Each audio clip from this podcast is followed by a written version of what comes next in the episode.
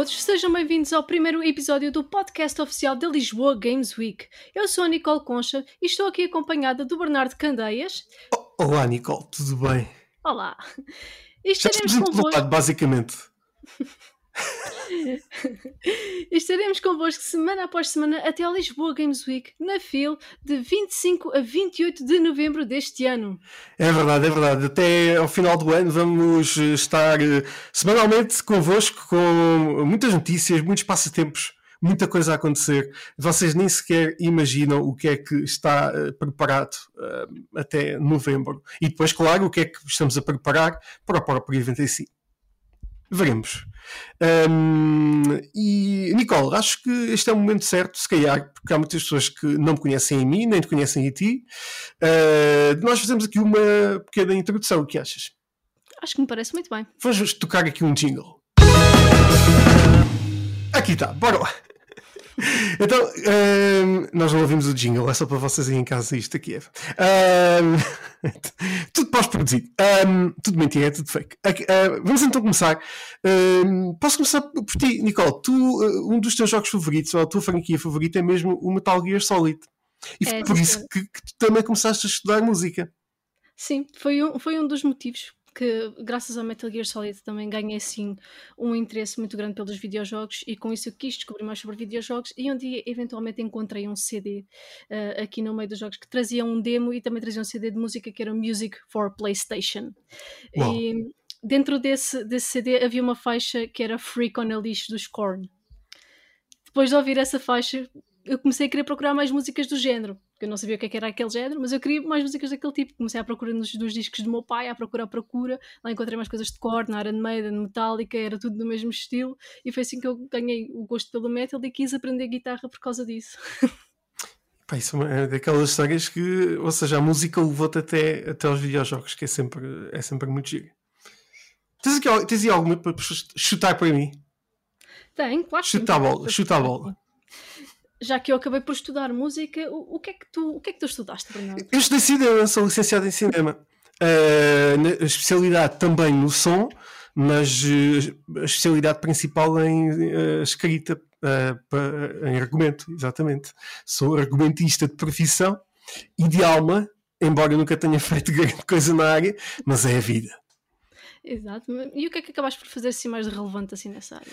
Dentro dessa área, trabalhei muito tempo na então Zona Uso ao Mundo, que agora é nós audiovisuais. Trabalhei uhum. no marketing, uh, era Publicity Manager da Paramount e da Universal, cá em Portugal, que agora já estão em empresas, de, empresas diferentes, não, a Paramount ainda continua na nós.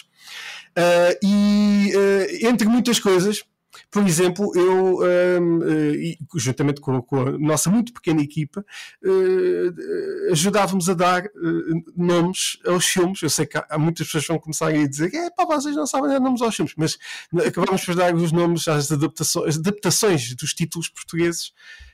Um, e, e, pronto, algumas muito boas, outras muito más.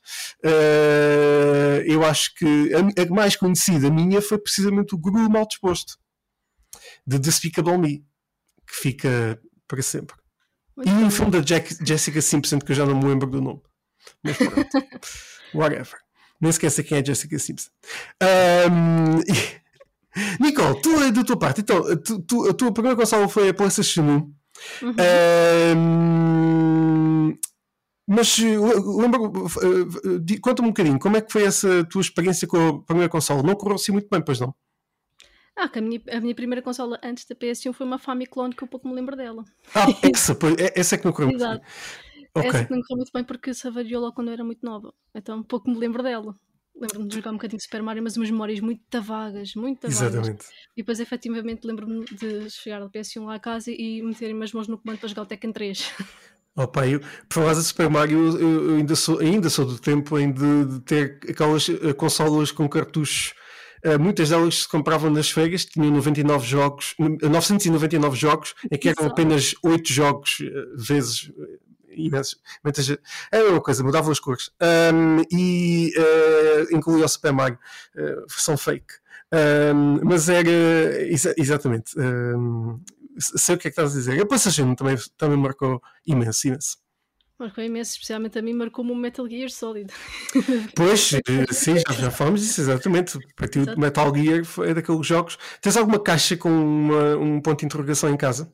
Não, não tenho uma caixa com ponto de interrogação.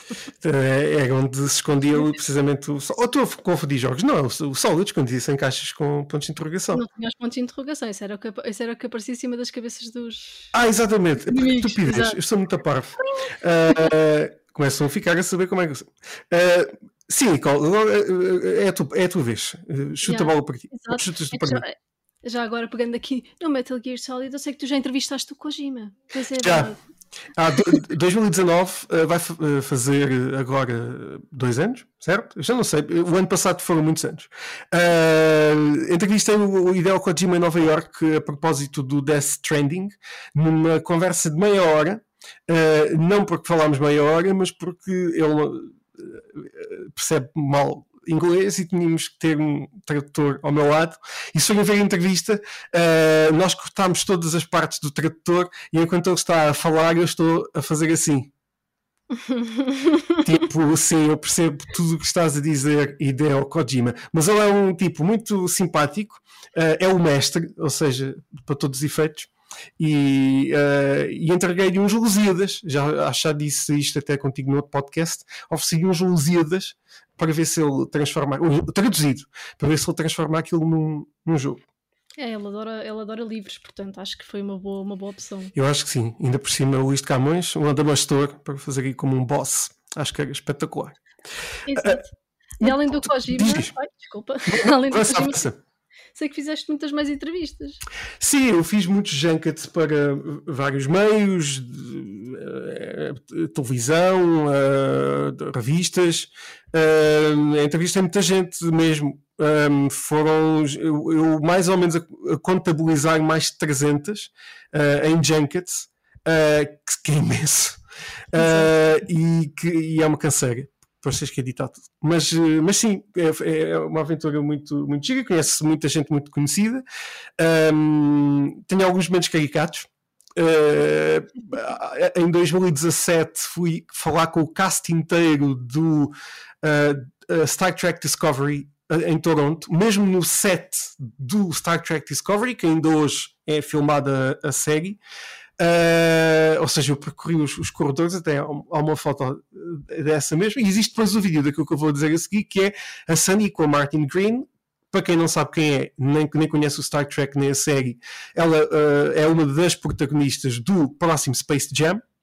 Uh, ela gostou tanto da entrevista que no fim deu-me dois beijinhos e um abraço. Isto é um vídeo. Eu não estava à espera que aquilo fosse acontecer porque ninguém uh, me deu uh, um abraço nem beijinhos no fim das entrevistas. Muito menos agora, com o Covid. Pois, exato. Outros tempos. Sim, Nicole. Ah, agora sou eu. Exatamente. uh, tu gostas muito da cultura japonesa? É verdade, sim, senhora. Estou mesmo muito, muito fascinada pela Quais as razões? Quais, qual o background disso?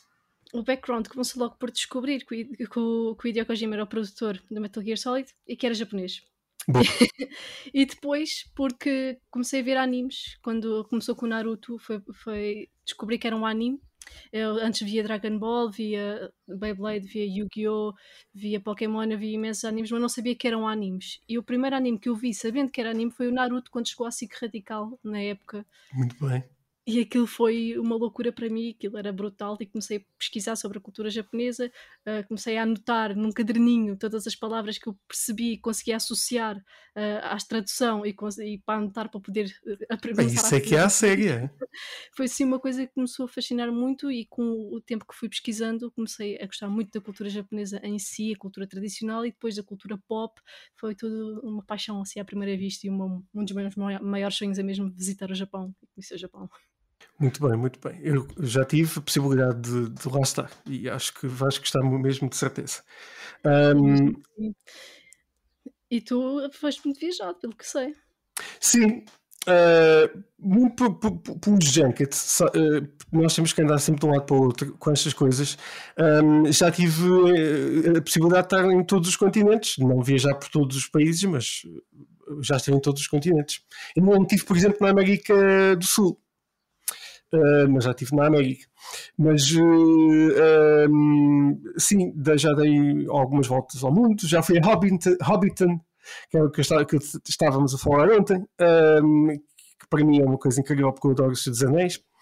E, e, é, e é, aquilo é mesmo espetacular. Um, é tudo espetacular na Nova Zelândia. Eu acho que qualquer dia vou para lá para sempre.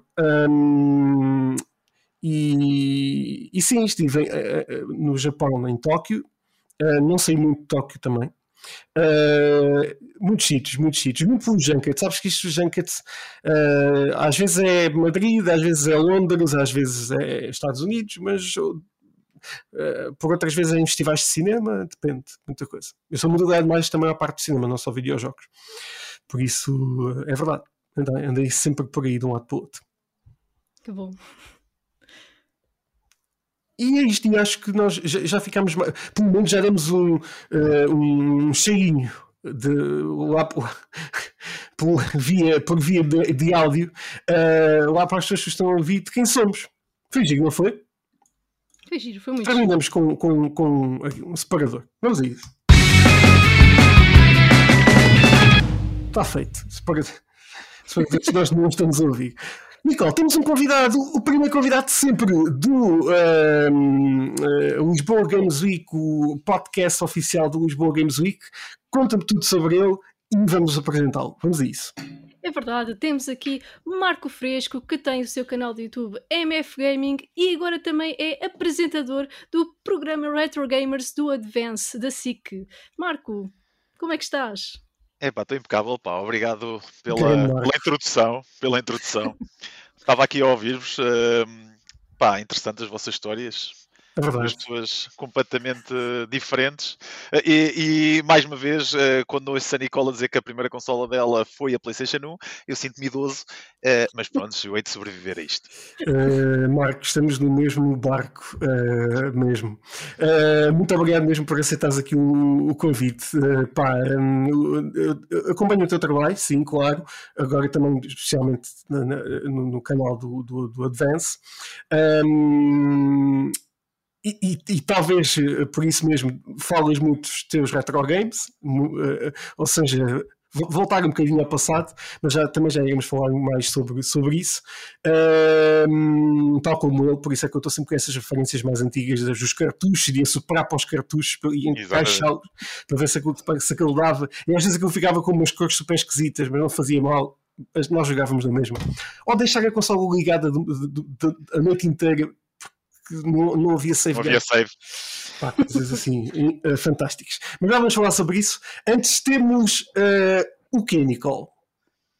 Agora temos as notícias desta semana. As notícias da semana. É verdade. E quais são as notícias da semana? Vamos começar. Uma das grandes notícias desta semana foi o novo update da PS5. É verdade. Já, já, já, nós aqui os três, não, há uma pessoa que não é ainda abençoada com a PS5. Ouch, o meu coração, é verdade. Uh, nós, vocês em casa não estão a ver, mas eu estou a ver uma mesmo atrás do Marco. Uh, uma, por acaso estava atrás de mim, mas eu já mudei aqui um bocadinho o meu set. Uh, mas, Nicole, prometemos que fica para breve, nós iremos arranjar uma peça. Uh, é verdade, houve um update uh, esta semana um, que, que ajuda a resolver um problema que irá ser grande daqui a alguns tempos, quando os jogos começarem a ser grandes cada vez maiores, que é... Olha, que não é preciso esperar muito. Não. Aliás, neste momento, qualquer pessoa que goste de jogar Call of Duty, este novo update que te permite passar os jogos para os teus discos externos e depois voltar a metê-los na consola quando os quiseres jogar, já é um grande update. Aliás, nunca, é uma das pequenas coisas que eu acho que a PlayStation podia ter trabalhado melhor nesse sentido, que era meter um disco maior. Não faz sentido de uma geração para a outra o disco ser mais pequeno do que o que trazia anteriormente, mas de qualquer modo os jogos também têm tendência, uh, devido ao processamento que, que, a PlayStation tem, principalmente da data de, de, de falta de loadings e isso tudo, uh, porem os jogos até mais pequenos. Mas quando sai um Call of Duty, acaba com a esperança da vida das pessoas. Pá, e quem joga Call of Duty e outros jogos tem aquela coisa de andar a apagar jogo e instalar. E este update, nesse sentido, é brutal.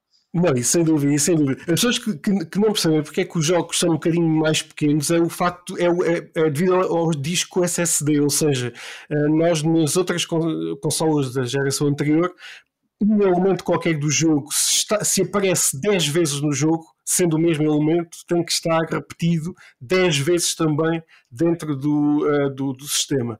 Aqui só tem que estar uma vez e rapidamente, porque é um disco SSD, uh, vai lá buscá-lo. Ou seja, os, discos, os, os, jogos à partida tendencialmente acabam por ser mais pequenos. Mas, Mas... para as pessoas perceberem é como um, um, zip ou um RAR, ou seja, eles condensam a informação e descompactam essa informação num tempo real, o que permite que não tenham de ter vários, várias vezes o mesmo asset para ele aparecer várias vezes no jogo. Ora, ainda mais, ora, ainda mais. Uh, e, um, ehm, não, e acho super importante. Um, ehm, eu, por acaso, tenho aqui um, um, um, disco muito bom que é o Oasi. Uh, não, não para fazer publicidade, mas para, para ajudar, porque é um disco SSD, totalmente SSD de, de 1 tera ou 2 teras, um, acaba por ajudar um bocadinho. Um, depois também saíram atualizações a nível de, de, de outras coisas, uh, do próprio, dos próprios menus e da, da, da própria app da PS5. É verdade, Nicole. É verdade, Boa sim, sim.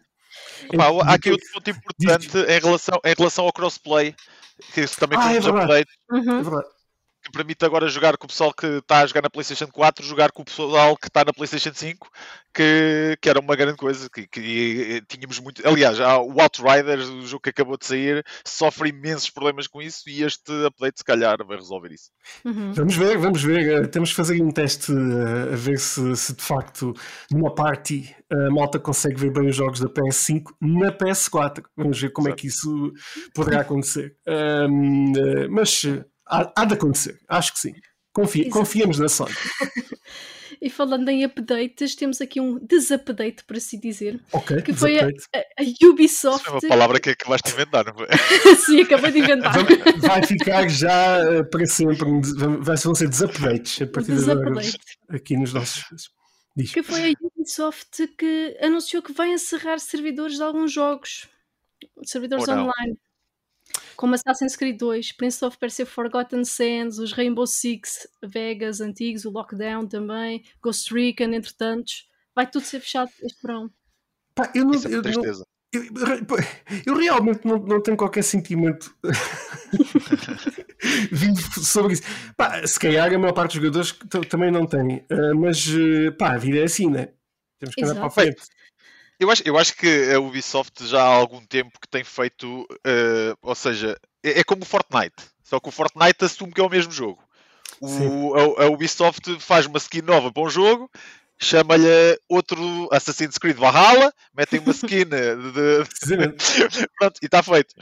Pá, e quem quer jogar eh, jogos como Assassin's Creed pode jogar os novos, que basicamente está pelo mesmo, não é? Claro. Ah, mas nunca, nunca, acaba por nunca ser a mesma coisa. Por exemplo, o Metal Gear Online, uh, tínhamos o Metal Gear Online, Metal Gear Online 2 que foram encerrados e o pessoal fez ali 30 por uma linha e conseguiram recuperar os servidores. É claro que tem que se fazer ali umas falcatruas. Sim, e não há, não há, porque eu lembro-me, por exemplo, do, do Demon Souls da PlayStation 3, que mesmo depois deles terem fechado os servidores, que houve uns badamecos que se lembraram de fazer uns servidores piratas e que funcionava muito bem. Claro. E, pá, provavelmente vai para o mesmo caminho. Exato, não, só, só para... Os jogos não morrem, não é? É, o pessoal tem que alterar um bocado as consolas isso para fazer isso, é um bocadinho chato. Mas no, no Dark Souls, no Demon Souls não tens. Não tens? Não, Olha. simplesmente, quer dizer, tens, mas não de hardware, nem nada disso, é só mudares o teu IP do, do computador, Ai, do, do, do, coisa está feito. Pronto, vamos todos presos uh, no final contas. uh, muito bem, uh, mas, não, mas, mas acho pá, que tem, tem, que se dar para a frente. Uh, Paulo, também o Metal Gear Online, já que falaste nele não tem assim muito. O Kojima não. Ele não, não, não, ficou muito ligado a isso. Não esteve nada ligado a isso. Uh, por isso, pronto. Para os mais fãs do Kojima, não vale grande coisa. Ainda se joga muito. Pois é, claro que sim, sim. sim não, joga bastante. O GTA V, o GTA Online ainda se joga muito. Uh, daí eles voltarem a lançar o jogo para a PlayStation 5 será o jogo, neste momento, provavelmente online dos jogos mais jogados. Epá, como é que é possível um, um jogo? Epá, Eu não consigo perceber. Não dá, não dá para perceber, é. mas, eh, mas pronto, é a vida. A malta com, com um, servidores pirata ou não continua a ser os jogos mais jogados e, e agora com o regresso à PlayStation 5 mais ainda. Mas pronto. Quando a vaca estiver a dar leite.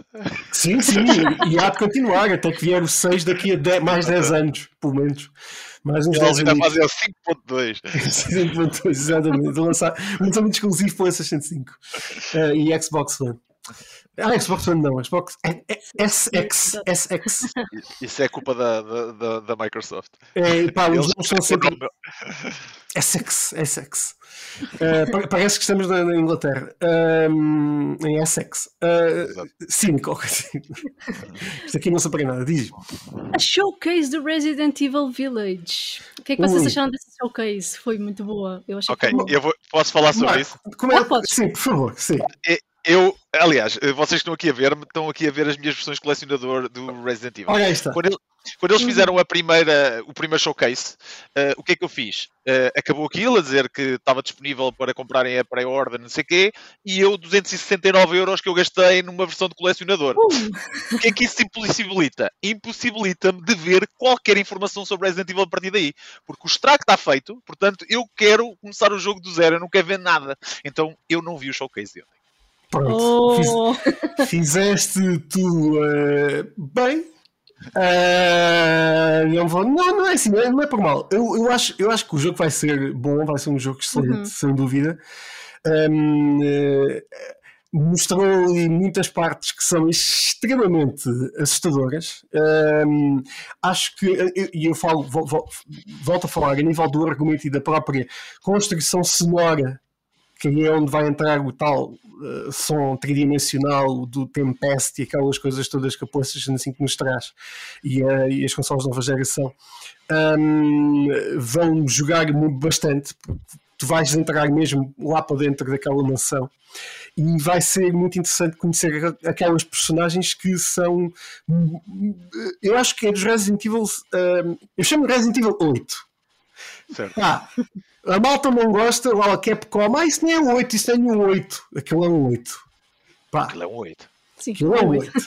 Resident Evil 8 Village uh, é das, tem das personagens mais interessantes uh, que, que, existem, até agora, pelo que me parece, de, do que eu já vi. A, a, a, nível da densidade das personagens em si, obviamente, que os tantos Resident Evil também, também têm, mas especialmente tem ali algumas personagens que me parecem muito interessantes para explorar a nível de, de, de, de como são interiormente e o que é que as leva a fazer aquilo que fazem. E isso deve ser muito Tu podias fazer um podcast aqui de 3 horas comigo a falar do Resident Evil. Vamos Mas eu, eu, eu, eu, vou, eu vou dizer o que, o que acontece é o seguinte: uh, isto é a minha opinião. O Resident Evil 7 para mim eh, foi uma lufada de ar fresco, uh, apesar de ser uma vista em primeira pessoa, que eu, por, uh, por natureza, preferia uma em terceira pessoa, mas, de qualquer modo, em primeira pessoa, ok, o jogo está ótimo, está, está espetacular, e eu acho que já estava na altura da Capcom dizer assim: ok, vamos nos despegar por completo da história da Umbrella. Uh, e eles no último abriram ali uma frestazinha da Umbrella, mesmo a acabar o jogo, tinham ali umas nuances ali no meio que poderiam dar a entender ou não, que poderia ser alguma coisa a ver com isso, mas eu acho que a história está tão diferente, os, o, os vírus já estão tão diferentes que já estava na altura, ok, vamos despegar disto, porque tu já nem jogas com nenhuma das personagens icónicas do jogo, uhum. tem o Ethan, uma personagem completamente diferente, pá, eu, eu sou aquele fã um bocado esquisito, porque o Resident Evil 4 para mim já é o declínio do Resident Evil. Ou seja, eu, é dos jogos que eu menos gosto do Resident Evil, não estava sequer no meu top 10 em todos os spin-offs. porque eu gosto de outro, de outro pá, eu gosto, adoro os três primeiros, é, é o jogo. Sim, o Code Verónica, o Code Verónica para mim é o 4. o Code Verónica para mim é o 4. e depois não, é verdade, o... os três primeiros são, são excepcionais. E é. depois tens um gajo a mandar burros numa pedra maior que ele.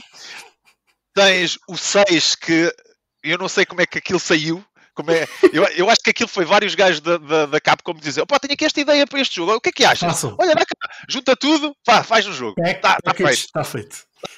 Mas digo uma coisa, em defesa do quinto e do sexto, se nós tirarmos o nome Resident Evil do jogo, e é um, uma coisa que eu deixo aqui para o pessoal que está a ouvir tentar, juntem-se com um amigo a jogar aquilo, a dois, e vocês vão se divertir bué com o jogo. Não Verdade. podem é pensar que é um Resident Evil.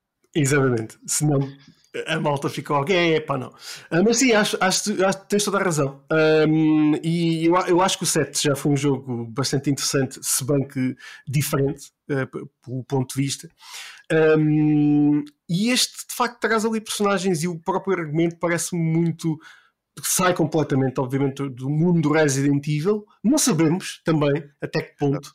Uh, pode ser ainda ali alguma umbrella debaixo de, de da mansão. Não sabemos o que é que vai acontecer. Não, a umbrella facto... aparece, eles já apareceram no trailer. Sim, mas, ah, sim, exatamente. Sim, mas de uma forma mais vamos ver de que forma é que será integrada dentro desta village que, eh, que onde é que é a village o que, que, exatamente, onde é, o que é, uh, quem são aquelas personagens, quem é. não sei se eles ontem revelaram alguma destas informações, mas eu como não vi. Não, não, não posso dizer. Pá, pá, tu estás aqui, as pessoas estão lá em casa já devem ter ouvido. Não, é assim, não, não houve assim uma, não, não houve revelações muito grandes, houve revelações de alguns monstros e algumas. Certo. Pronto. Uh, mas nada assim do outro mundo, nada. Mas eu acho gameplay, foi gameplay mostrado da PlayStation foi, foi. 4. É isso?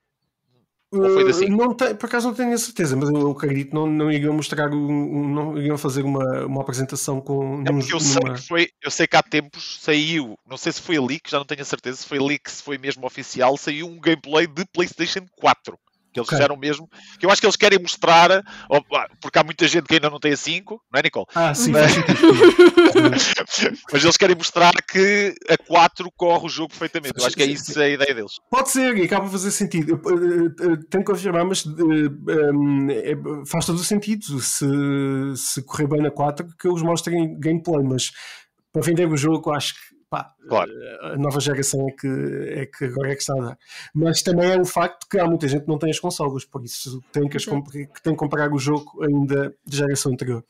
Mas acho que sim, é, é, este é para ficar de, debaixo do olho, porque é um dos grandes lançamentos do ano e hum, pá, mal, mal, mal podemos esperar pelo menos daqui. Marcos, estarás convidado depois para falarmos sobre o gameplay em si.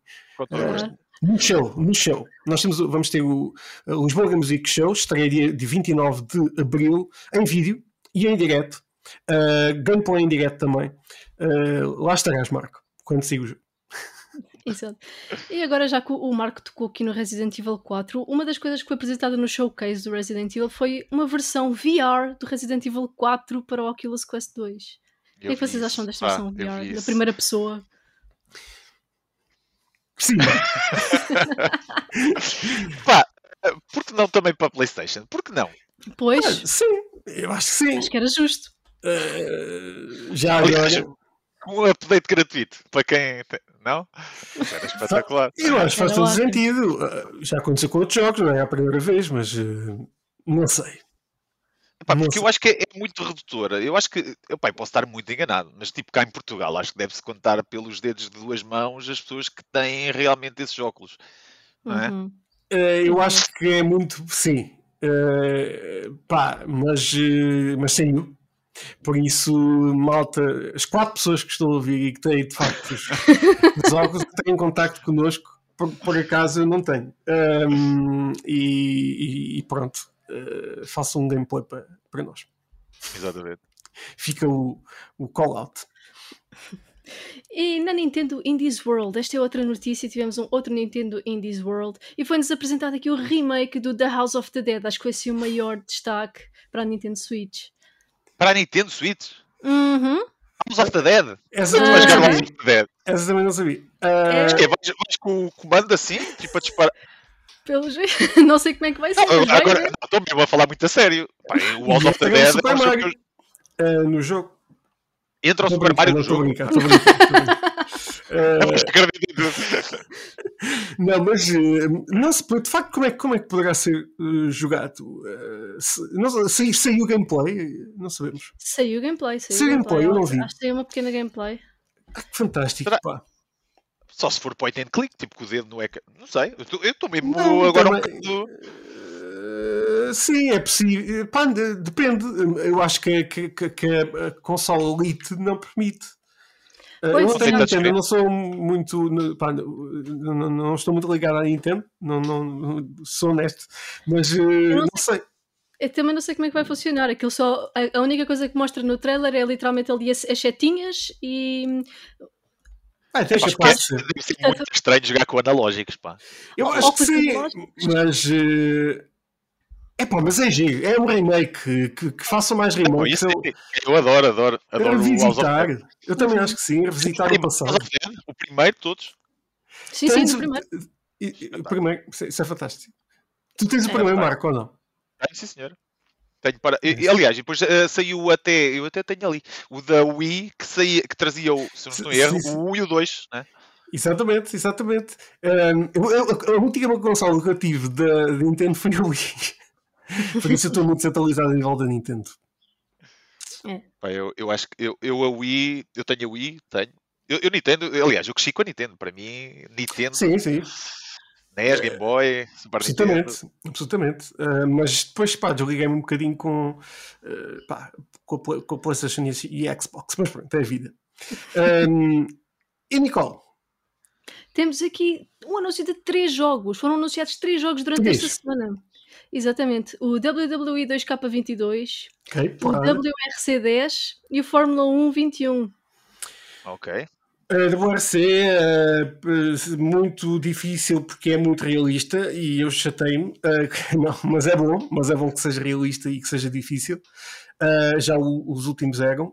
Um, e, e gosto dos outros dois? Desculpa lá. WWE 2K22. Ah, depois o, o, o, o Taliver não. E Fórmula 1. E a Fórmula, e Fórmula 1. 1. Fórmula 1 também é giro. Epá, eu, eu, em relação a isso, eh, eu tenho um poder especial uh, e okay. eu desafio qualquer pessoa, qualquer, qualquer pessoa mesmo. Eu sou tão mau a jogar jogos de carros que não dá para acreditar. É, é, é um poder que eu tenho, é inacreditável. Mas, por acaso, o Fórmula 1, eu acho que foi o 2019, acho que foi o último que eu joguei, uh, e eu tinha jogado o 2017, e depois joguei o 2019 e eu notei um upgrade brutal no jogo. E para quem tem os fones em condições, esse jogo e gosta de Fórmula 1, pá, esse jogo é simplesmente, a nível de som e de realismo, incrível. Para quem gosta. Eu não consigo fazer uma curva, mas de resto. Pá, é que os, os, jogos de condução são tão realistas já uh, que uh, de facto, uh, mesmo quem tem carta de condução não consegue conduzir aquilo em condições. É. Eu acho que é quem não tem carta de condução consegue conduzir muito bem. eu acho que esse é o segredo. Eu não consigo, eh, mas pronto, mas eu acho eu, eu, acho que é mais a situação nós, por exemplo, eu acho que se eu tivesse um volante em condições, com os pedais, não sei o quê, se calhar hum. até me adaptava mais. Aí, talvez, agora, aí, talvez. agora com o comando é que eu não dou mesmo uma para a caixa. É incrível. Não... Tipo, todos os jogos, mesmo aqueles, é, olha, por exemplo, o Far Cry, em que tu tens a parte de FPS e depois tens a parte de condução. Exatamente. É, pá, não. Exatamente. é tipo o GTA para mim é impossível, não consigo jogar aquilo. É, Pá, o GTA falta ainda de me safo. Uh, eu meto no esquece, já não, já não dá. Epá, uh, temos de tirar a carta de, de, videojo de condução yeah, em videojogos. eu quando era puto eu jogava bué jogos de carro, tipo Outrun e, e o Lotus, e jogava para caraças e era muito bom naquilo. Hoje em dia não. Aparece mesmo na, na carta de condução verdadeira uh, jogos virtuais. Uh, Exato. Uma cena anunciada agora aqui, por isso a Direção-Geral da Aviação que já não existe. Como é que é? Agora é o quê? Estou muito esquisito. Não, já é, não é. Não? Já mudou de nome, ah, é. agora tem um nome é, esquisitíssimo. É, é uma coisa assim. É, já sei. Meus, eh, meus caros, entrem em contato connosco e façam uma carta de condição para videojogos. Sim, uh, Nicole, continuamos. Que, que mais? Acho que a, as últimas notícias relevantes aqui desta semana foram dois jogos que deixaram de ser exclusivos nas suas respectivas plataformas. Foi o, o Call of the Sea que deixou de ser exclusivo da Xbox e o Ghosts and Goblins Res Resurrection que deixou de ser exclusivo da Switch. O Ghosts okay. and Goblins acho que não está grande coisa, pelo que me disseram, ainda não joguei o jogo. Uh, também uh, dos dois que falaste não, não, não tenho experiência em nenhum deles. Uh, o Ghost e... eu tenho várias, mas não na consola mais recente. Só uma nota, uh, lembrei-me, é o IMT, desculpa. IMT, exatamente. IMT, exatamente. é. Já é DGS. Uh, ah, isso é a Direção-Geral de Saúde. Pá, nós, hoje, hoje não estou bem. Uh, já estou a falar de. Não, mas antigamente era aqui, Direção. Geral de Viação. Viação. DGV. DGV. Opa, o Ghost and Goblins era excelente na altura da, da 8 bits e 16. Eu joguei muito na Super Nintendo e era um jogo difícil para caraças. Uhum. Aliás, eh, eu até, até já falei sobre este jogo num programa, porque, e deixo aqui uma nota tipo, para os mais interessados. O, o Ghost and Goblins na NES tinha um erro quando acabava o jogo. O texto dizia thank you, não sei o quê, e, o jogo, e ele tinha um erro, não estava bem escrito. Ah, é, então, é, isso é espetacular. Era congratulations. Congratulations. Era assim. Congra... Okay, uma coisa assim, atribulada de quem escreveu é. aquilo, mas é, pá, vamos terminar já o jogo. Não, o que, o, que, o que era, era, lixado, porque tu, por exemplo, hoje em dia estás habituado a acabares um jogo e tens um da full motion video, uma grande cutscene, não sei o quê. Na altura tinhas uma coisa a dizer: Congratulations! Thank you! Thank you! Thank you. Go to your life. Um, e era dos jogos mais difíceis. Um, mas isso é, outro jogo tu que deixou de ser exclusivo também? Sim, sim, deixaram de ser exclusivos. Não, qual foi o outro? Qual foi o outro? Ah, o Call of the Sea. Call of the Sea. Call of the Sea. Eu conheço para o computador, um, não é? Sim, sim. A versão estava disponível no Game Pass e tudo. Uhum. Exatamente, exatamente. Um, mas também não joguei. Uh, curiosamente, também não tenho experiência nesse, nesse jogo. Mas pronto, só o experimentei. Eu só o experimentei mesmo. Só viste como é que era e depois disseste. É. Uh, ah, tenho aqui outro. Exatamente, está aqui exato, exato. o Resident Evil 4. Uh, e um, e uh, Nicole, para fazermos o wrap-up uh, destas notícias, temos o quê? Um momento incrível agora, não é? Chamado os Hot Topics ou. Não! ah, temos Hot Topics. Temos ah, okay. Hot Topics. Ah, pois temos, é verdade. Então, peraí, antes, antes dos Hot Topics, temos uh, esta semana na história dos videojogos. Vamos a, a, a esta introdução incrível. esta introdução que acabaram de ouvir, nós não ouvimos, mas vocês estão muito felizes por terem ouvido. Uh, Nicole, conta lá, o Marco já está aqui, vai, vai nos dar uma ajuda gigantesca nesta, uh, nesta área. Um, Mas é muita pressão. uh, Faz-me aí uns highlights do que é que aconteceu esta semana na história dos videojogos. Um grande highlight desta semana na história dos videojogos foi o lançamento do primeiro Game Boy com o Super Mario Land em 1989. Estás a 1989. Estou a falar a sério. O eu lançamento no Japão. Um ano. Eu tinha um ano. Uh, e... 89 tinhas um ano. Tinha um ano, 89. Sabes o que, sabes que é que eu tinha em 89? Não faço ideia. Um Game Boy. É... eu tive depois. Devo ter começado pai com 4 anos. Ah, para agora não faz. Eu não tinha Pá, Como é que é possível? Eu, devia ter, eu devo ter recebido este, e o mais engraçado é que foi mesmo este, este Game Boy, em 90. Em 90, 91. Ia bem. Isso é que é. Isso aqui é um recorde. Eu vinha com o Mário. Vinha com o Mário. Vinha com o Mário, claro, obviamente. Exatamente. Isso aqui era. Um, mas mas isso, isto é um momento solene, sem dúvida, pá, porque um, já são uh, 22 anos. Ah, não, 32 anos. 33. 32? não, não faço ideia. Quantos é que eu faço este ano? Whatever. Pá, 2020 foi muito complicado. Uh, malta. Uh, percebam a minha falta de, de, nível temporal e espacial já também. Uh, Mágico, o que é que aconteceu mais esta semana na história dos videojogos? Quem faz 21 anos esta semana na história dos videojogos é o Metal Gear Solid de Game Boy Color. Uau! Uhum. Estás muito feliz, então, Nicole. Feeling old yet? Feeling old. Um grande jogo. Um jogo que já tinha, que já tinha multiplayer através do, do Link Cable. Eu por, acaso, eu por acaso tive esse jogo da Game Boy Color. Uh, eu por acaso soube disso porque houve uma miúda que me disse, pá, há uns tempos atrás. Eu não fazia a mínima ideia. Talvez chamada Nicole. Uh, talvez, nunca talvez. saberemos. Nunca saberemos. Mais, que, que, que, mais aconteceu? Tivemos o lançamento do Pokémon Diamond and Pearl em 2007. Ok. Sim, senhor o Pokémon Mystery Dungeon Explorers of Time e Darkness. tipo, Pokémon, whatever. Uh, Miguel, se queres dizer comentário, já que gostas de, de, cultura assim mais japonesa, não sei se Pokémon são japoneses, são, certeza. São, são. Queres dizer alguma coisa? Pá, eu não. Eu também não. Eu, eu, vou-vos é eu vou-vos contar a, a importância que o Pokémon tem para mim a nível de gaming. É isto. Muito bem. Na- pá, se- para mim é mais ou menos a mesma coisa. Ah, eu devo ter jogado um dia o Pokémon Go e depois vi que aquilo que gastava a bateria, a bateria do telemóvel toda e eh, desinstalei.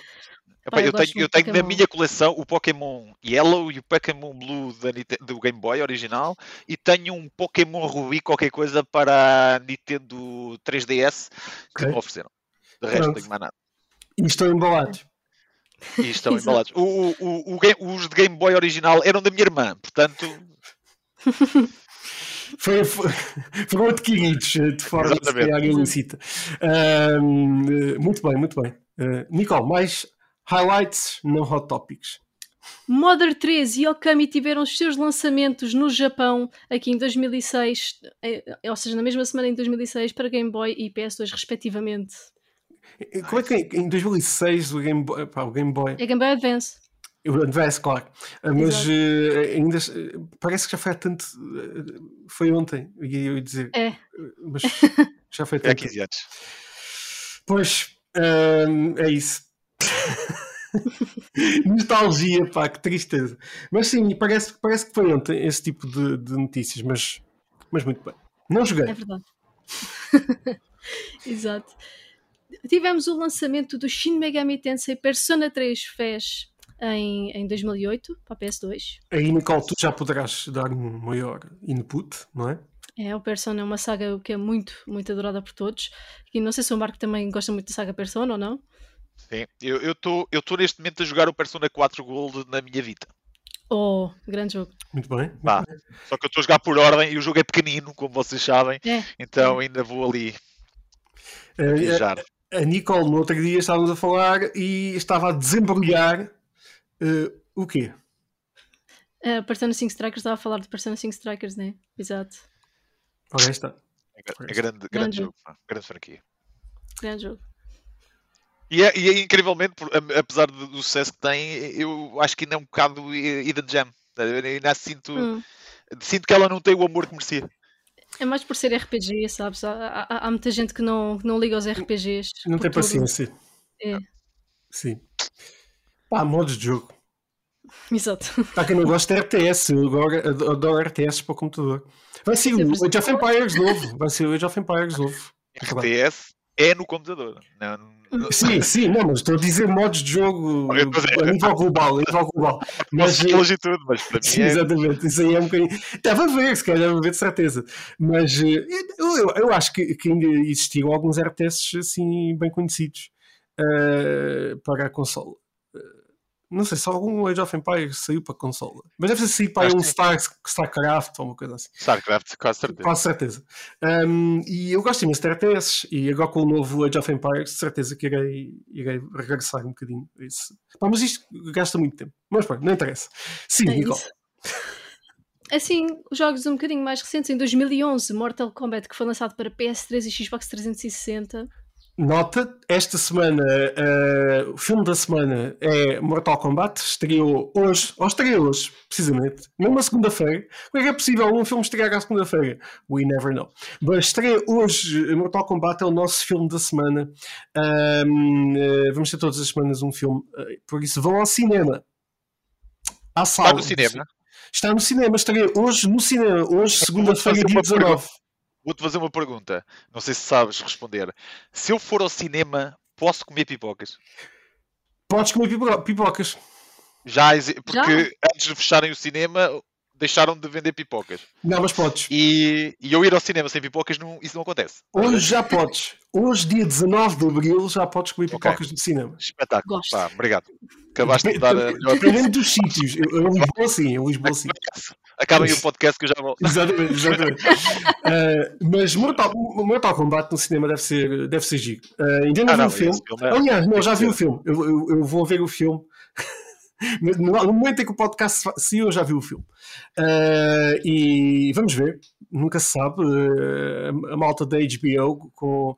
Uh, isto é uma, uma ligação, Lionsgate, whatever. É tudo junto. É um montão de empresas que se juntaram aqui, criaram uma nova personagem também.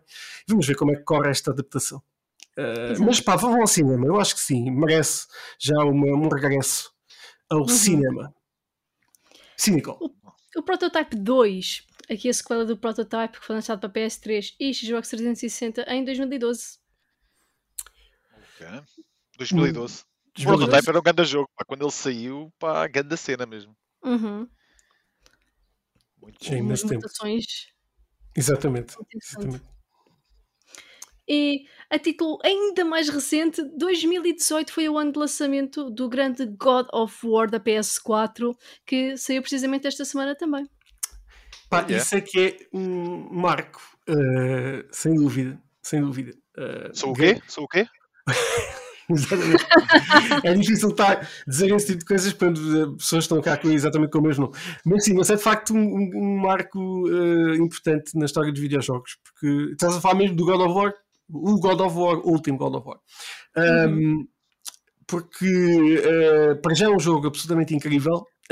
Um, não sei como é que o, Cory Barlog e a equipa desencantaram, e eu falo agora mais a nível de cinema, obviamente, de conseguirem um jogo numa um, sequência apenas, num plano de sequência, que eu acho que é brilhante. Uh, e a nível da banda sonora é um jogo uh, extraordinário. Por isso, quem não jogou God of War, uh, este God of War, vocês não existem. Yeah. Já estou aqui. Estou a da Xbox. Bicho a desligar. Não, mas é um grande jogo, é um grande jogo. Pois, é incrível. É, é incrível mesmo.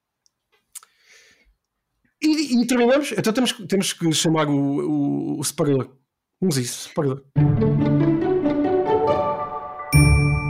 Para que é um separador tão giro. Vocês já acabámos de ouvir agora, vocês depois. Foi espetacular.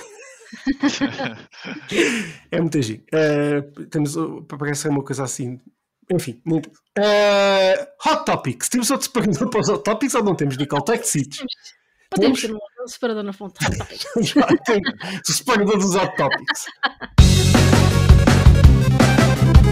já está. Nós não ouvimos, mas já está. Vamos a isso. Hot Topics da semana. Bem, tivemos aqui uma série de rumores interligados. Começamos aqui com o, o, rumor que mais se mexeu esta semana, que foi Hideo Kojima estar a produzir um jogo exclusivo para a Xbox. Um rumor que se interliga com o rumor de que a Sony teria rejeitado um novo projeto de Hideo Kojima. Passam dois rumores muito semelhantes que se podem complementar. O que é que vocês acham? Ninguém diz que não ao Kojima. Também acho que não. Eu acho. Konami. Eu acho. Konami. Acho muito difícil a Sony ter dito que não ao Hideo Kojima. Uhum. Uh, acho muito difícil. Uh, a história está mal contada. Também são rumores, claro. claro. Uh, mas acho muito, muito difícil que isso tenha é. acontecido. não sei se vamos falar também da questão do, do que aconteceu, se eu acho que ao mesmo tempo, da questão do, do, do Band Studio, do, já vamos falar a seguir? Tens aí anotado? Uhum. Ah, pronto, então é o outro tópico. É o outro hot topic. Mas tu que gostas de Hideo Kojima, o que é que tu achas? Epá, eu espero que não aconteça. eu espero que o Kojima, o Kojima, eu acho que ele não, não iria fazer isto, acho eu, porque ele tem uma ligação muito próxima com a PlayStation. Afinal de contas, foi a PlayStation que lhe deu a mão para o ajudar quando ele ficou uh, independente. Então eu acho que ele tem uma ligação ainda mais forte com a PlayStation do que que ele tinha já antes. E ele já tinha uma ligação muito forte, tanto que lançou alguns Metal Gears em exclusivo para a PlayStation, que depois acabaram por ser para outras plataformas, mas inicialmente foram sempre em exclusivo para a PlayStation primeiro. Exatamente. Pá, eh, tens aqui a ver uma situação que eh, o Death Stranding sobreviveu muito à conta da PlayStation e dos estúdios da PlayStation. Não Exatamente. Do, o próprio motor do jogo foi feito por outro estúdio da PlayStation. Portanto, Precisamente, precisamente. O estúdio da Guerrilha. Uh, do uh, Horizon. Killzone. Uhum. Exato, em Killzone, precisamente. Uh, mais, Hot Topics. Precisamente da Band Studio, que lhes foi rejeitado, foi uma, uma notícia, um rumor que saiu de que teriam rejeitado Days Gone 2 e que teriam colocado, uh, atribuído à Band Studios um novo uh, Uncharted. O que é que vocês acham deste rumor? Eu acho um bocado estúpido. Também eu. eu Também acho muito estúpido. Uh, eu uh, estive, estive a oportunidade, tive a oportunidade de estar em Bend no lançamento do primeiro jogo, mesmo em Bend, no Oregon, uh, a convite da Sony. Visitei os estúdios e quando nós estávamos lá, já eles estavam alegadamente, porque nós não vimos nada, a fazer o, a desenvolver o, o Days Gone 2, nome de código.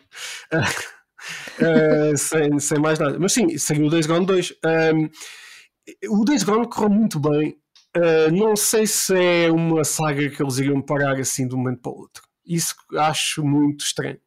Um, acho mesmo muito estranho. Uh, agora, há, tem havido grandes reformulações internas por parte de, de, dos estúdios da PlayStation uh, e a Naughty Dog a ganhar um pouco mais de terreno é, é, também verdade uma coisa que é a Band Studio não tem muitos recursos a nível técnico, só não tinha pelo menos há dois anos atrás. Por exemplo, o motion capture do Days hum. Gone foi feito em, em Santa Mónica, eles tiveram que viajar desde o Oregon para Santa, a Santa Mónica, precisamente, um, para fazer o motion capture, ou seja, eles são um estúdio até já grande, mas não, não tão grande quanto o, o de Santa Mónica. Um, e é uma chatice chegar até lá. 18 horas ou 19.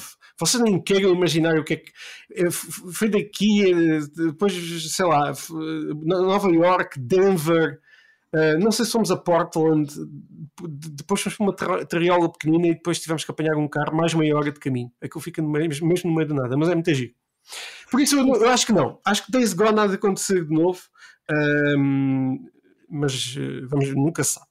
É, há reformulações internas e às vezes o dinheiro fala mais alto.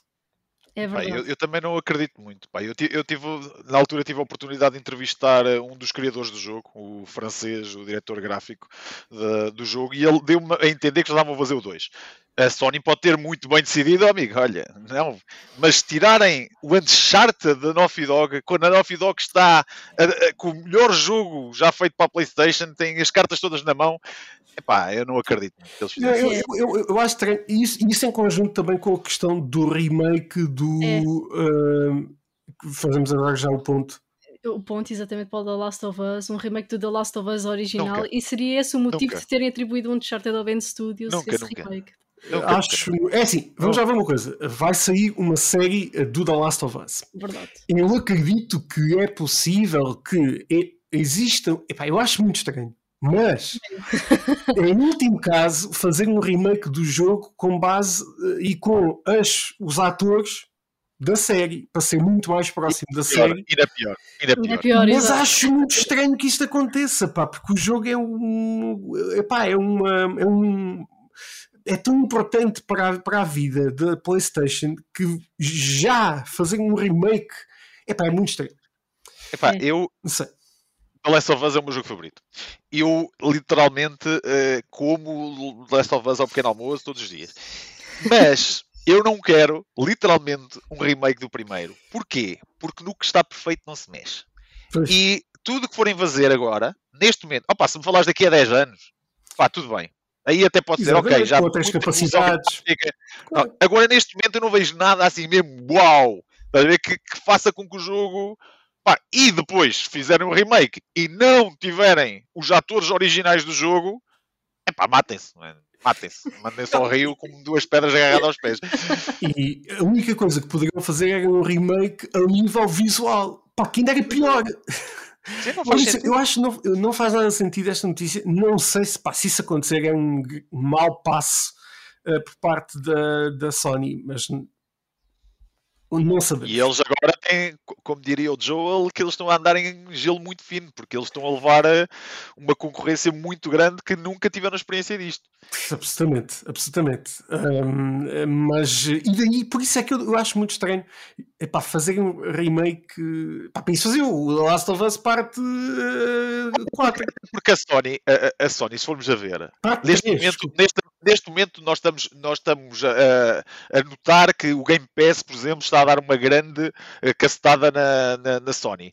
Mas nós estamos a esquecer, quer dizer, não nos estamos a esquecer, que fora os estúdios que eles têm de, IPs que a gente não conhece que eles vão lançar, que, que certamente um ou outro serão icónicos e serão um benchmark para o que vier. É, man, nós temos o God of War para sair que vai arrebentar de certeza absoluta quando sair. Claro, nós temos um, um, Horizon Zero Dawn, nós temos carradas de jogos que nós já nem nos lembramos que quando saírem vão ser bombas, não é? Uhum. E a Sony não lançou nada este ano. Nada. O maior lançamento este ano da Sony foi o quê? O Demon Souls, que é um eh, remake? Não, isso foi no ano passado. Este ano Exato. o maior Esse lançamento foi o. Boa pergunta. Qual foi o maior lançamento da Sony este ano? Um, eu acho que vai ser agora o Returnal. É, acho sim, que o Returnal sim.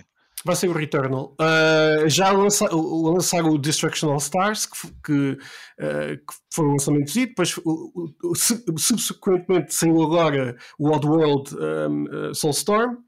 Uh, e agora vai sair então o primeiro grande lançamento que é o Returnal. Uh, explica, que... ainda falaste agora do Oddworld, que, que é um jogo que, que, eu, que eu adorei, pá, e eu estou a jogar também, agora também. da PS5 e está tá, tá espetacular. Também, eu tenho uma pergunta a fazer: por que raio, se o jogo sai grátis no dia 4 ou 6 de. 5, sim, foi 5 de Abril, exatamente. Dia 5 de Abril, porquê é que a versão de colecionador só sai dia 5 de Julho? É verdade, por acaso, é, é verdade, tens toda a razão. Mas é, eu, eu acho que tem tudo a ver com, com a questão do PlayStation Plus e de o jogo deixar de estar disponível no Plus e passar a ser uh, uma versão comprada. Ah, pois. Acho ah, que tá tem a ver com isso. Mas é, muito tempo, mas é muito tempo, sim. De facto, é muito tempo. Eu comprei uh... aquilo tudo contente. Porque eu, mas é que nem olhei para a data. Eu comprei a pensar, bem, o jogo vai estar grátis, tudo bem. Mas eu olhei para a versão de colecionador pá, e a versão de colecionador estava espetacular. Trazia a estátua, traz um steelbook, traz um artbook, traz uma carrada de coisas. Uma versão de uhum. colecionador como deve de ser. Sim, sim. E não ao preço que é do Resident Evil, que só comprei porque sou doente e bate mal a cabeça. Mas, mas essa, pá, eu achei que o preço que ele custava, um jogo custa pá, 70, um jogo normal custa 70 euros 70 ou 70 euros, euros aquele custa 150 e traz a estátua, traz o artbook, traz... Pá, eu acho que está, que eu acho que esse é que é o preço normal que devia ser uma versão de colecionador. Exatamente. E a estátua é da fixe, tem 25 centímetros e é o, e é o WOD, pá, aquilo é, é o wave, aquilo é lindo. Grande pá. Pá, eu estou a curtir o jogo eu vi críticas a dizer, ah, não reinventaram a roda, pois não era para reinventar. Não, não mas, mas, o jogo é muito giro, pá, o jogo é muito giro, acho que tudo o que adicionaram a nível eh, tridimensional, obviamente que agora eh, entra mais incrível, aquela questão de... É e o humor que o jogo tem, pá. pá o jogo, mantém o humor, o que é muito bom, mantém o, o, o, um, a vibe dos outros jogos sim, sim, e isso pá. é super importante pá. e o Abe continua a ser o nosso amiguinho de sempre pá. É. maravilha, maravilha adoro é verdade Outro grande rumor desta semana uh, é que a Konami está a, a pôr à venda as suas licenças de franquias como Metal Gear Solid, Silent Hill e Castlevania. Para Eu compro poder... Silent Hill. Para poderem desenvolver remakes, remasters e sequelas. Eu acredito em tudo isso. Eu acho que a Konami está neste momento tão enterrada que eles estão neste momento já a fazer uma, uma, um, uma venda de, de quintal. Pá, nós, temos, nós, temos, de ver que uh, o que dava de comer à Konami está a morrer aos poucos, ou, ou eles já estão a sentir que está a morrer, Exato. que era o PES, né? Sem dúvida. O, o PES está a morrer. E uh, eu, oh, já morreu. Eu, eu gostava que alguém pegasse literalmente no Silent Hill 1 e fizesse um remake, mas uhum. não como o Shattered Memories, que basicamente é um remake assim um bocado alterado, alteraram completamente a história, né? Mas eu gostava, foi uma, uma reinvenção, uma reimaginação. Sim, eu gostava que eles fizessem o primeiro jogo com gráficos decentes, pá, eu acho que seria um jogão. É giro uh, uh, Konami Productions comprar Silent Hill. Yeah. É Kojima Productions. Kojima. Kojima. Isso que é Konami Productions, whatever. Isto, Kojima isto Productions. liga a outro rumor que é a Microsoft que está a querer comprar a Metal Gear Solid. Agora estes rumores é que a Microsoft quer comprar tudo e fazer tudo. Ah, são gigantescos franchises, uh, é franchises quer dizer, uh, não uh, podes fazer tudo com aquilo. Uh, alguém com dinheiro para comprar acredita que é a Microsoft. É a Microsoft, pois. Ah, sim, sem dúvida, absolutamente. É. absolutamente. É. Porque a PlayStation, para todos os efeitos, está muito segura. É como a Netflix, está muito segura no conteúdo original próprio. Uh, criado por uhum. eles mesmos uh, e, e, a Microsoft é, é, é a HBO pois, Exato. pois basicamente comparando aqui com, com os serviços de streaming Exato. Um outro rumor é que estará a ser desenvolvido um, ou com ideias de ser desenvolvido um Assassin's Creed passado no Brasil. Vamos a isso. Vamos tirar o pé do chão. Tira o pé do chão. Ivete Sangalo já está a fazer mocap. É, é que tu és o quê? O gajo da tropa de elite vai pelo morro de cima. olha, mas é, olha, fazer um jogo da tropa de elite é que é. Uh, Imagina tu, estás lá nas favelas gajos, dadinho cá, meu nome agora é Zé Pequeno, pô. tira na mão ou tira no pé? E era, todos eram bosses. Uh, pá, eu, eu, eu, acho que sim, acho que era, era bastante giro. Depende da época também que isso acontecer. Claro. Exato. Exato. Espero que seja, não seja agora, uh, mas uh, que seja num tempo em que haja carnaval. e fala-se também de que o Bioshock 4 estará em desenvolvimento e terá um mundo aberto. É outro rumor que está a ser falado. A parte do mundo aberto não me cativa sinceramente. Pois, o Bioshock sempre foi mais. Quer dizer, apesar de ter elementos RPG ali, uh, acho que sempre foi mais um jogo para caminhos lineares. Acho é, mais, eu acho que o forte.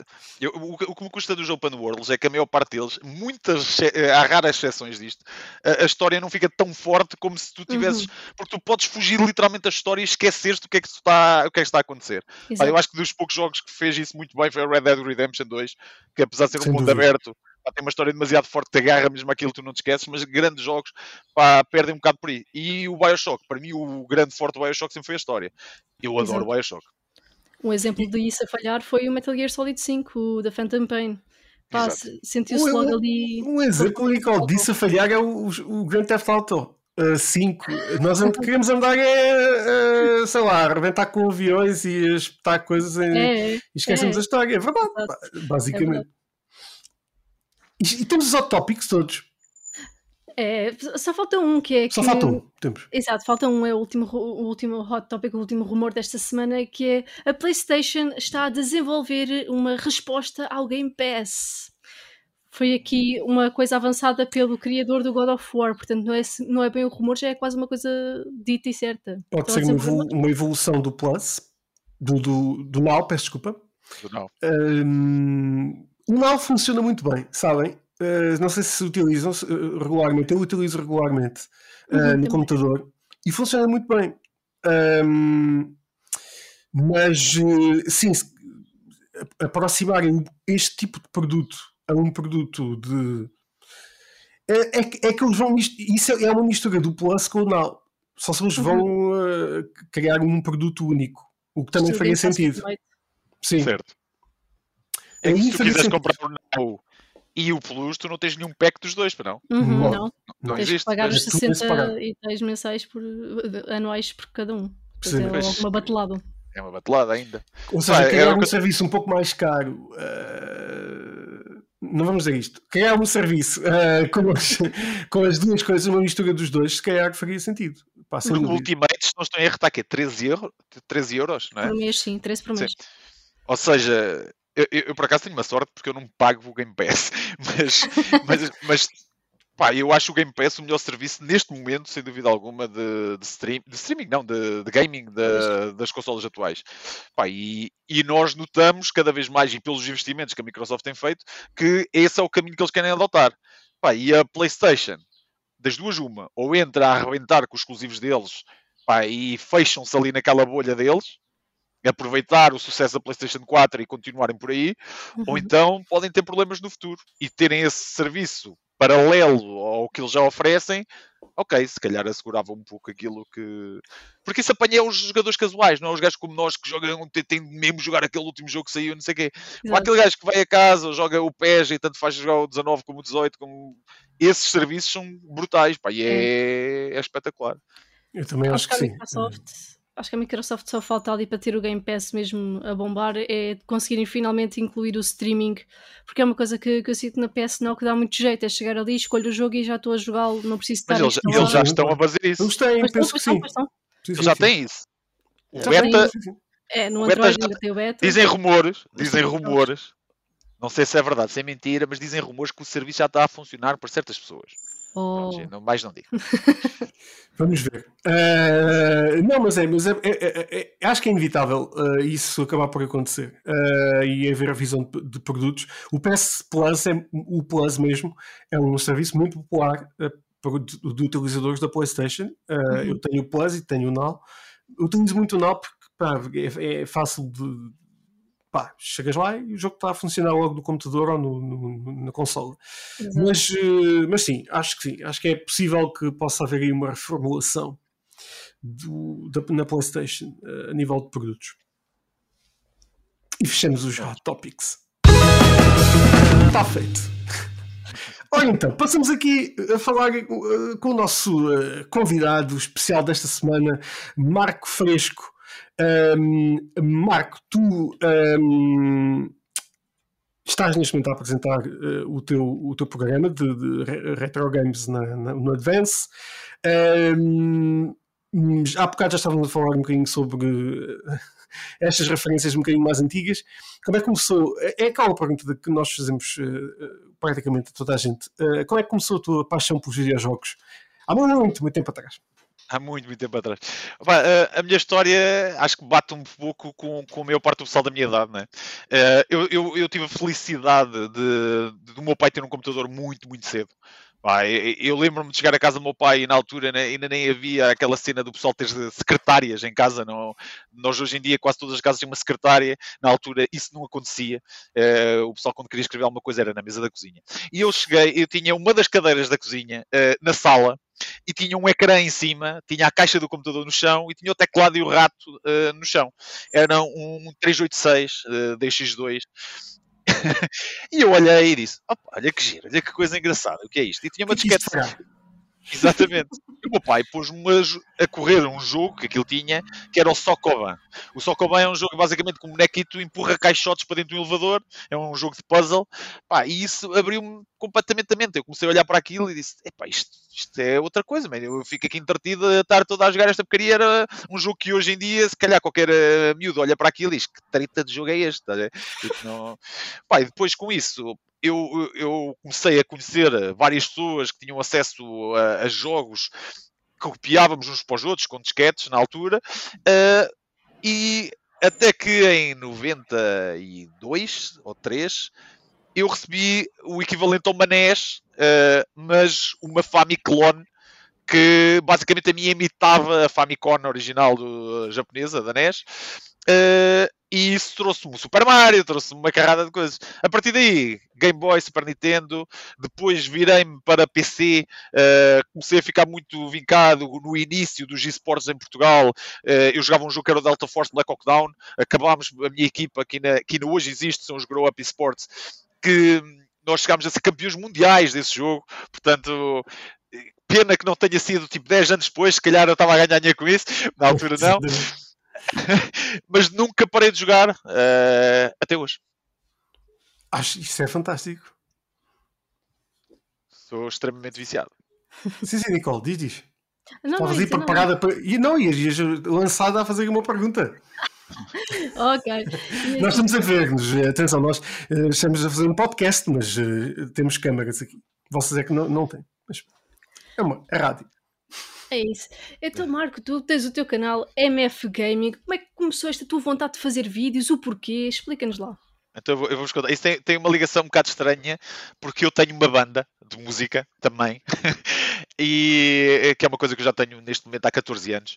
E na altura, quando nós começámos a banda eh, e começámos com, a cena do Facebook, de promover a banda através do Facebook, eu deixei de basicamente ter um Facebook pessoal para ter um Facebook também da banda. Ou seja, eu adicionava toda a gente que teria interesse, que eu pudesse achar que tinha interesse na minha banda e fazia a promoção toda através disso. O que é que isso resultou? Resultou que eu recebi aquela mensagem no Facebook a dizer: oh, amigo, ou pagas pessoal ou vais ter de tornar a tua página uma página de artista porque já atingiste o máximo. Eu tinha 5 mil amigos no Facebook, era o máximo. E o que é que eu fazia? Eu sempre... Exatamente. Só que eu, entretanto, mudei um pouco isso. O que é que aconteceu? Eu comecei a promover. A promover, não. Eu sempre que acabava um jogo, eu jogava muitos jogos, eu punha um screenshot do jogo e fazia uma pequena. dizer, acabei este jogo, olha, este jogo é fixe para quem gosta disto, disto, disto. Uh, este jogo não vale nada. Este... E punha sempre isto. E o que é que começou a acontecer? Como eu tinha 5 mil amigos, é óbvio que uma grande quantidade destas pessoas começaram a, a, procurar sempre que queriam um jogo. Olha, meu filho vai fazer anos, ele gosta disto. Que... Olha, eu gosto deste tipo de jogos, jogo é que me aconselho. E, eu, e era, o meu Facebook era isto, o meu chat era todos os dias gente a perguntar-me, até que uh, a minha namorada disse assim: Olha, tu tens jeito para comunicar, uh, não tens problemas nenhums com câmaras, tu já fizeste teatro, tens uma banda, estás habituado a falar com o público. Pá, porquê que não fazes um canal do YouTube sobre gaming? Eu, olha, nunca pensei nisso. Pá, e como eu tinha já material da banda para, para voz, que para mim é a coisa mais importante quando tens um canal, é as pessoas ouvirem de condições. Eu já tinha esse material todo. Depois tinha câmara também em casa. Pá, literalmente foi ligar a câmara e começa a falar de jogos. E foi assim, basicamente, que eu comecei o meu canal. Pá, isso é, é, é, sempre aquelas uh, origin stories pá, gigas de, de, de partilhar. Uh, de certeza que há muita gente lá em casa a perguntar, mas porquê MF Gaming? Ah, Marco Fresco. Uh, não, muito bem, não, acho que é, e é forma mais fácil uh, do que arranjar outro nome. Uh, mas sim, de, de facto, um, começaste a ganhar uma gigantesca presença na, cá em Portugal nessa, nesta área um, do, do, dos videojogos. E agora estás com este projeto muito interessante. Eu, pá, eu, cada, eu sempre que vejo algo acontecer de novo em Portugal fico muito, uh, mesmo muito contente, porque faz muita.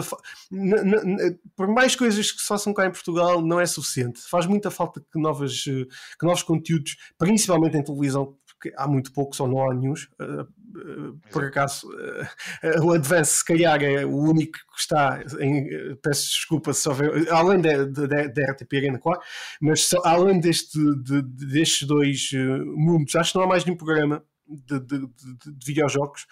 Uh, vocês estão a fazer um trabalho absolutamente incrível. Em primeiro lugar, os, os, os nossos parabéns. Uh, como é que chegaste até aqui e e fala-nos um bocadinho do teu programa também. Ok, então, uh, como é que eu cheguei à televisão? Como é que chegaste à eh, televisão, exatamente? Cristina Ferreira. não, sei, Cristina Ferreira manda em tudo. Não, mas na altura, na altura em que começámos ah, é as conversações ainda estava na, ainda estava na, na SIC. Claro. O, que, o que aconteceu basicamente foi uh, a Sigma 3, que é os produtores do curto-circuito, é quem é o produtor também do Retro Gamers, receberam em mãos este projeto sobre retro gaming. Então foram-se informar, tipo, na internet e, e quem eram as pessoas que poderiam dar a cara por, por um projeto como este. Pá, e graças a um programa que eu tenho no meu canal do YouTube, que é o na altura chamava-se Quem Quer Ser Gamer Milionário. O nome não é nada roubado com um programa nada. com um nome muito não, parecido. Não conheço. tem nada a ver. Hoje, hoje chama-se Quiz Royal, mas basicamente eles é um programa, é um quiz de gaming com convidados e feito ao vivo. E eles olharam para esse programa e viram: pá, este gajo tem capacidade para, para levar um programa, porque se ele consegue fazer isto com quatro convidados, com os problemas todos técnicos e ainda a tratar da parte técnica, simplesmente estar a apresentar uma coisa não deve ser assim tão difícil para ele. Isto foi o, o grau de pensamento deles. E eu fui contactado para, para fazer o programa uh, em junho, de há dois anos, ou de há um ano e meio, já não me lembro bem. Uh, sei que foi no verão. Uh, e eu não estava nada à espera de receber uma chamada. Quando eu recebi a chamada, eu até estava com um colega meu e eu até gozei. Eu disse: Olha, você apresentador da televisão. E eu nem sabia o que, é que era, porque eu sabia que era de, de, de um programa. Era de... o que eu pensei, sinceramente, porque a primeira reunião eles não disseram: Vai ser isto queremos falar contigo sobre um projeto. O que eu pensei foi que, por exemplo, no curto-circuito, que iam ter um segmento de gaming e que eu ia lá ia Yeah. É, um dia destes, tipo, dizer qualquer coisa. Pá, quando uhum. eles apresentou o projeto, eu fiquei bastante contente. E depois, quando me disseram que eram as outras pessoas que já estariam também convidadas e também estariam envolvidas, eram colegas meus youtubers, como o RetroStu, como o João Mateus, que muita gente pensa que fui eu que, ou eles que escolhemos uns aos outros, mas nós nem sabíamos, só quando nos juntámos todos é que nós ficámos a saber. E a Núria também, e o Daniel, do, do Up Your Arsenal.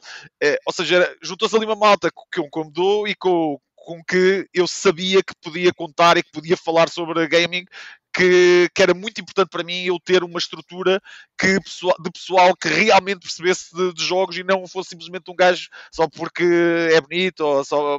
Pá, isso para mim tinha um bocado de confusão. E depois, ainda mais, a surpresa ainda maior é que descubro que o próprio pessoal da Sigma são viciados em jogos. Ou seja, os mesmos os produtores de jogos, e já aconteceu para, para vocês terem uma noção, de eu estar a. Eu, sou eu que escrevo os textos todos do programa, pelo menos da primeira season fui eu que escrevi todos os textos, tirando as entrevistas, que, que é livre, né? mas de resto uh, é tudo escrito. e eu uh, já aconteceu eu estar a, a, dar, a falar de uma coisa e o próprio produtor do jogo, de cabeça, assim: Olha, essa data está certa, se calhar não fui bem nesse ano. E nós vamos ver, e às vezes ele tem razão. Ele é, Epá, é um perfeccionista e é um gajo que eu já até já o trouxe ao podcast do meu canal, que é o Tiger, epá, que é um gajo brutal e super viciado em jogos. Uma pessoa um bocado mais velha que viveu jogos que nem eu vivi, né? E, e, é incrível. E isto tudo, tudo acontece, o, o Retro Gamers uh, acontece comigo muito por causa do YouTube. Se não fosse o YouTube, eles nem sabiam da minha existência, não é? Uh, Pá, mas isto é tudo fruto também de, de, trabalho e de dedicação, acima de tudo, porque eu acho que epá, é, é aquele clichê, acredita nos teus sonhos. Mas agora, agora a falar a sério, eu nunca, nunca quis ser apresentador de televisão. Não foi se me pudesse, se me dissesse já dois anos atrás, disto, 10 coisas que tu gostavas de ser na vida. Não estava lá apresentador de televisão, nunca. Nunca. Pá, e se, fosse, se me dissessem, olha, vais apresentar as manhãs da SIC, é pá, se calhar torcia o nariz. Não é? Estão a perceber? É, é, ah, eu, é possível. Eu tenho. eu tenho. Eu nunca digo que não, é o que eu estou a dizer. Nunca digo que não. Mas na eu estou a dizer, tipo, se me dissessem no início mesmo, olha, vais a. É pá. É. Agora, sim, como sim, disseram sim. que é de videojogos, é sobre videojogos, para gamers, ok, eu estou completamente indo. Pá, Pá, e é, é sempre uma experiência do caralho. E, e eu, eu noto uma coisa que isto é engraçado porque o retro gaming é, uma, é um tema muito sensível para muita gente, porque tu tens de ter mesmo muito cuidado com aquilo que tu dizes. Tu basta dizeres uma vírgula ao lado e tu tens 10 gajos a cair-te em cima a dizer Ei, isto não é bem assim, não sei o que. Exato. Epá, para mais retro, retro games, porque. Exatamente tens eh, um mundo inteiro a olhar para ti e dizer: peraí, mas eu joguei aquele jogo, ele, ele está a dizer não está certo. Isso e, é depois, e, depois, e depois tens outra coisa engraçada, porque para mim o retro gaming uh, tem muito a ver com as tuas próprias experiências de jogo. E, por exemplo, temos aqui a Nicole, que é bem mais nova que eu, Quer dizer, não é assim tão bem mais nova, é mais nova só. é mais nova. E ela tem experiência com jogos da minha altura, por exemplo, o Metal Gear Solid, que eu não, não tive. E, e que lhe tocou de uma maneira que não me tocou a mim. Eu adoro Metal Gear Solid, mas eu olho para ela a falar daquilo e a paixão com que ela fala do jogo uh, é uma coisa que para mim é o que marca o retro gaming. Não é, não é a consola ter 16 bits ou ter 15 ou ter não sei quanto de resolução. É o que é que aquele jogo te marcou quando tu jogaste. É? E isso para uhum. mim é que é a essência do, do retro gaming e dos, dos jogos em geral, porque nós, nós não podemos falar de, de, de, retro sem falar de jogos atuais, porque daqui a 20 anos vamos estar a falar do God of War PlayStation 4 como se fosse o jogo mais antigo do mundo. Portanto, acho que é isso. Sem dúvida, sem dúvida. Eu, eu, eu olho sempre para, para, para a Nicole quando ela vai lançada para fazer uma pergunta e depois. Ah, não. É? Não. É, é. É, agora era. Diz, diz. Então, falaste aqui na, na, parte dos jogos te marcarem e tudo mais. Já sabemos que o The Last of Us é, é ali o teu jogo favorito, mas quais é que foram aqueles jogos que te marcaram mais? eu, eu, eu, eu Olha, há um jogo que, pá, que eu adoro mesmo de coração, que é o Super Mario World. É o, hum. o melhor Super Mario de sempre. Uh, eu, eu, nem consigo dizer quantas vezes é que eu acabei o jogo, porque não dá, é inacreditável. Outro jogo que, que marcou muito, e aqui vai bater muito nos jogos Super Nintendo, porque foi provavelmente a consola da minha infância que, que eu mais gostei de jogar, foi o Super Street Fighter 2, que pá, que, introduziu o Blanca na minha vida e tudo mudou. Depois, obviamente, na altura da PlayStation uh, 1, o meu Metal Gear para ti, não é? É o Resident Evil. O, o Resident Evil 1. Uh, eh, opa, eu lembro de, de, jogar o jogo e dizer: epá, é isto, man. Eu, eu, porque eu adoro, eu adoro jogos de terror e adoro filmes de terror. Tudo tem a ver com terror é um bocado a minha cara e, e o Resident Evil veio-me marcar uh, profundamente. Pá, e obviamente The Last of Us, porque porque é vida, né? mas, mas eu, eu, sou aquele gajo do primeiro. Para mim, o, Silent, o Silent Hill, o Silent Hill também marcou. Também, o, o The Last of Us é o primeiro. Pá, se eu tivesse de, de escolher um jogo de PlayStation 4 exclusivo, uh, não vou pôr o The Last of Us porque para mim é de PlayStation 3, né? mas o de 4 escolheria o Bloodborne, que hum. de, de, dos Souls é, é o meu jogo favorito. Sangue. Uh, muito sangue aí com o Bloodborne. Sangue.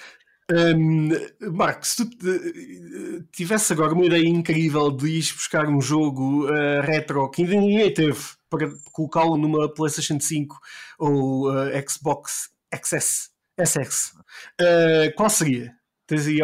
já pensaste nisso? Se eu tivesse pegar num jogo mais retro e Sim, trazer. Que ninguém, que, que ninguém se tivesse lembrado ainda de, de, de o fazer. Um remake de um jogo antigo. Uh, epá, agora apanhaste-me aqui muito. obrigado, obrigado. Uh, pois. Olha, eu, eu, eu respondo. Uh, por acaso é um jogo que eu, que eu não consigo perceber, e até porque não, é, saiu, agora, saiu agora uma. Um, um, não é um remake, um, uma cena melhor do, do, primeiro. Não é um jogo assim tão reto, é um jogo de 90 mas eu acho que estão a falhar redondamente a Blizzard em não lançar um remake do, do Diablo 1. Porque. Sim, sim, exatamente que é um jogo que a história do Diablo 1 para mim é melhor que qualquer outro dos Diablos e, e eu acho que merecia um remakezinho. Se eu, se eu, pudesse, se eu pudesse, epá, mas também é, é, difícil, pá. Eu tenho tanto jogo, man, eu olho aqui para as minhas prateleiras, eu tenho aqui tanto jogo que eu gostava de vê-los.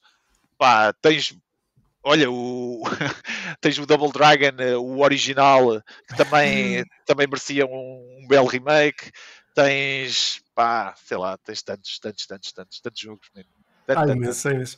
É verdade, há malta que às vezes está sempre a fazer estes remakes. Eu espero que, que, que isto dos remakes não, não ganhe. Mas este ano, este ano ou, ou para o ano, já não sei se vai sair ainda este ano, vai sair, não é um remake, mas é tipo uma continuação de um jogo que já merecia um remake há muito tempo, que, que teve um remake feito, mas infelizmente derivado das licenças acabou por não ter o impacto que teve, que devia ter, que é o Turtles in Time, que, é que vamos agora receber uh, o novo Tartarugas Ninja que já estava na altura. Absolutamente, absolutamente.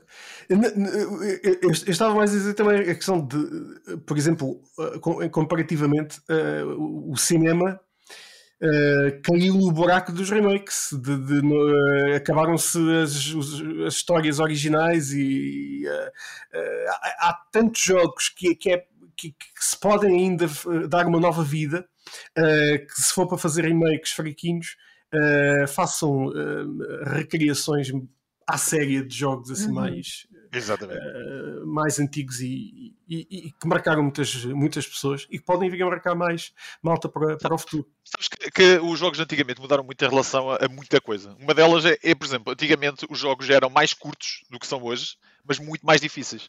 Ou seja, nós era como, às vezes demorávamos tanto tempo a acabar um jogo antigo, como hoje um jogo recente, em que o gameplay, se formos a contar sem morrer, dá tipo duas horas e os dois dá 20. Tá?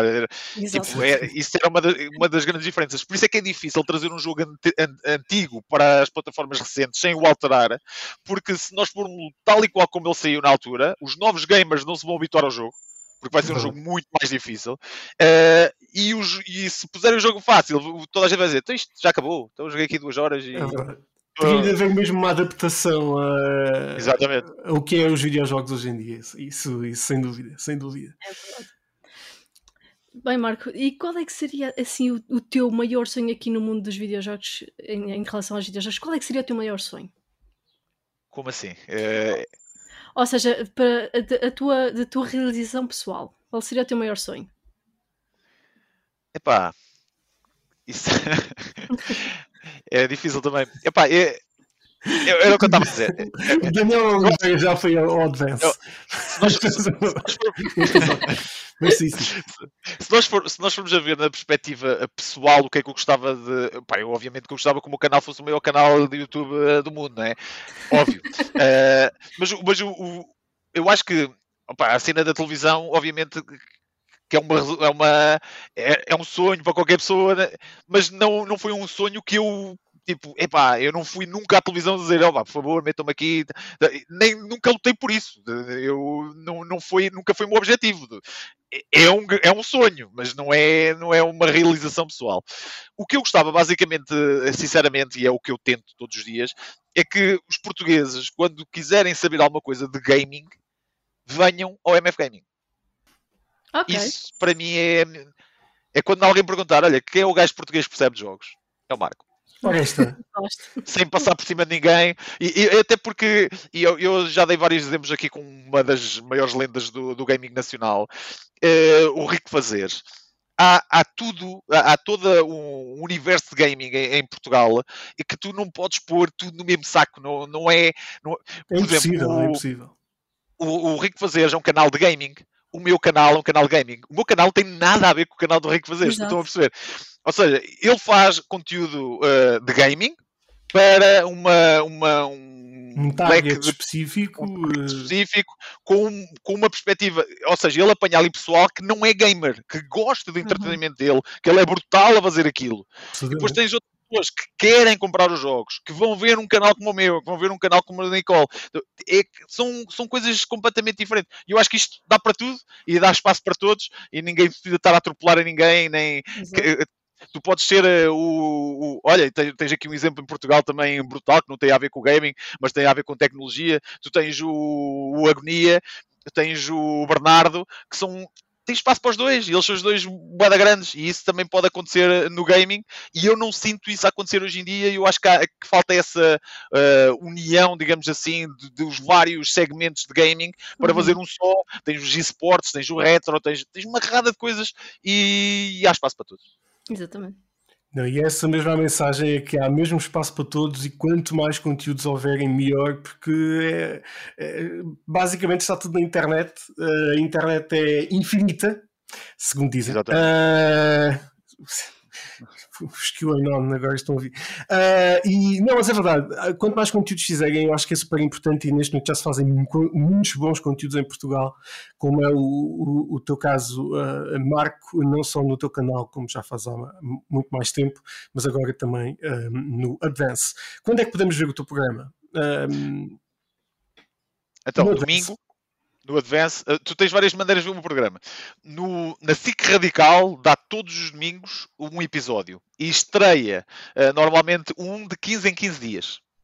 Na mesma, de 15 em 15 dias, estreia sempre da, plataforma uh, o novo programa. Portanto, a melhor maneira é ir à plataforma e ver se já está disponível. Se por acaso fores cliente da Vodafone, aí terás de mesmo de, de ver na SIC Radical nos programas gravados. Outra coisa que tu podes fazer também é ir ao site do Advance, em que também tens lá na nossa página os vários programas, tanto os nossos como o resto dos episódios da Advance, no geral. Olha mais. Fica então uh, a dica uh, para a equipa do, do Advance também, uh, que fazem conteúdos incríveis. E Marco, mais uma vez, muito obrigado por estares aqui conosco. Obrigado, eu. foi, foi espetacular receber-te aqui como primeiro convidado de sempre, Muito do primeiro podcast de sempre, do Lisboa Games Week. Uh, e, e, vamos, vamos enviar-te a t-shirt e o troféu de número. Uh, fica, fica prometido. Um, Nicole, faz o teu remate final assim à, à série. para terminarmos aqui, vamos só fazer aqui um, um, um toquezinho nos lançamentos da semana. Ah, é verdade, é verdade. Super importante também. Exatamente. Começamos aqui com o MLB da Show 21 que é um jogo dos estúdios da PlayStation que pela primeira vez vai estar na Xbox e que vai sair no Game Pass Day One. É uma curiosidade yeah. muito interessante. Já a sair amanhã, dia 20 de Abril. Muito bem. Vamos ter Atelier Mysterious Trilogy Deluxe Pack a sair para PS4, Switch e PC também no dia 22 de Abril, neste caso. Vamos ter aqui o remaster do Judgment para PS5, Xbox Series X e S e Stadia no esse dia. Vai ser giro. Esse vai ser giro. Esse vai ser giro. E o Nier Replicant version 1.22474487139 para PS4, Xbox One e PC. Há pessoas que vão estar a ver se é isso certo, uh, mas, uh, mas sim, pá, é, o, o Nier esse é para mim é, esse para mim é o lançamento da semana. É. Sem dúvida, sem dúvida, absolutamente. Um, um, um jogo em grande mesmo. Um, Grandes jogos esta semana, muito bem. Uh, é temos bom. aqui estes, estes, lançamentos. Fiquem uh, então atentos ao canal, por exemplo, do Marco, NF Gaming. Uh, alguns deles irão lá cair, de certeza absoluta. É absoluta. Bem, e foi este o nosso primeiro episódio. Deixem-nos as vossas sugestões nas redes sociais. Bernardo, nós voltamos para a semana. vamos ver. Uh, não, voltamos, claro, voltamos para a semana, claro.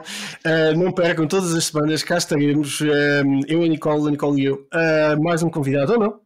neste, esta semana tivemos o Marco, um, mas podemos não ter convidados. Se tu quiseres ser nosso convidado, diz-nos um, somehow, entre em contato connosco. podes também fazer parte aqui do nosso podcast. Um, e cá estaremos para a semana, sem dúvida, Nicole.